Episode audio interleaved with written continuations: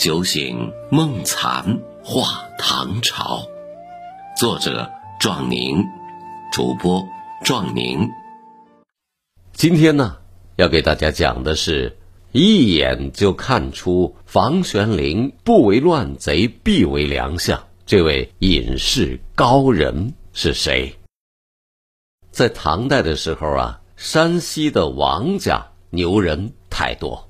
初唐两个大文豪，一个是王勃，一篇《滕王阁序》写的震古烁今；另一个是他的叔公王绩，诗写得好，酒也喝得好，五斗不乱，连李太白也只能是望风而下拜。但说到牛，他们王家呢，还轮不到他俩说了算。王继的哥哥，也就是王勃的爷爷王通，才是真正的大牛。王通的道号叫文中子，后世有人附会说，唐初的名臣房玄龄、魏征、杜如晦等等，都是王通的弟子。还说李靖、李密、温彦博、杜淹等等也都是王通的弟子，那还得了？整个贞观之治的班底儿都快搬到他们王家的课堂里去了。事实上啊，魏征、李靖和李密等几位呢，算不上是王通的弟子，但房玄龄却从小就跟王通有过交集。王通确实是。不世出的高人，只那么一眼就能看出来，房玄龄这小子将来要成大事。可是他得跟对人，走对路。王通跟房玄龄的爹房彦谦是老交情。房彦谦呢，他当过隋朝的泾阳令，也是一位学者型的官员。这一天，两个人在闲聊。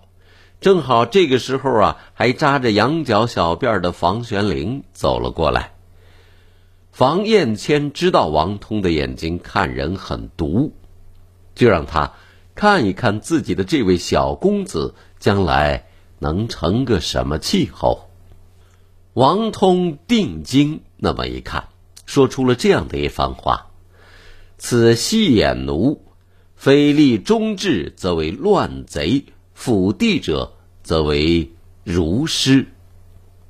意思是，这个长着一双细长眼睛的小子，要是从小不好好教育，走上邪路，将来就是个乱臣贼子；要是教育得当，将来遇上帝王，那就是一代儒师名相。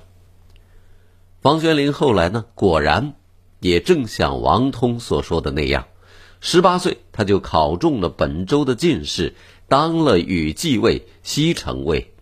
后来呢，他看到隋朝无道，天下群雄并起，他不知道怎么就能看出来李世民要成大事，他直接就弃了官，跑到了渭北，投在了李世民的大帐之下。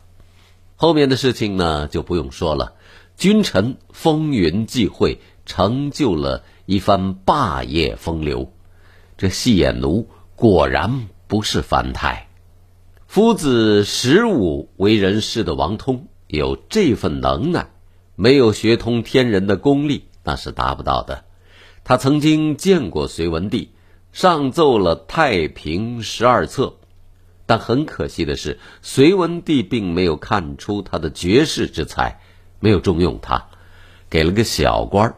王通呢，当然看不上，很快就挂印而去，回到家乡当他的逍遥隐士去了。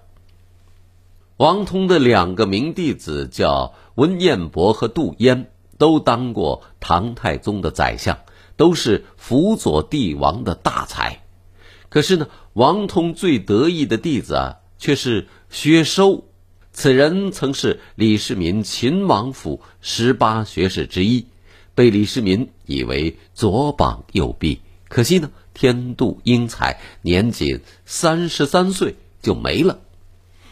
李世民后来曾对房玄龄说：“如果薛收还活着，他就是中书令的最佳人选。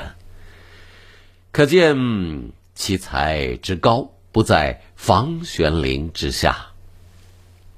王通门人常以柏树为河南董恒、南阳程元、中山贾琼、河东薛收、泰山姚毅、太原温彦博、京兆杜淹等十余人为郡尹，而以姚毅慷慨，方知仲由；薛收李实，方知庄周。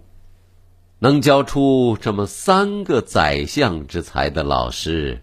除了当年的鬼谷子，还能有谁呢？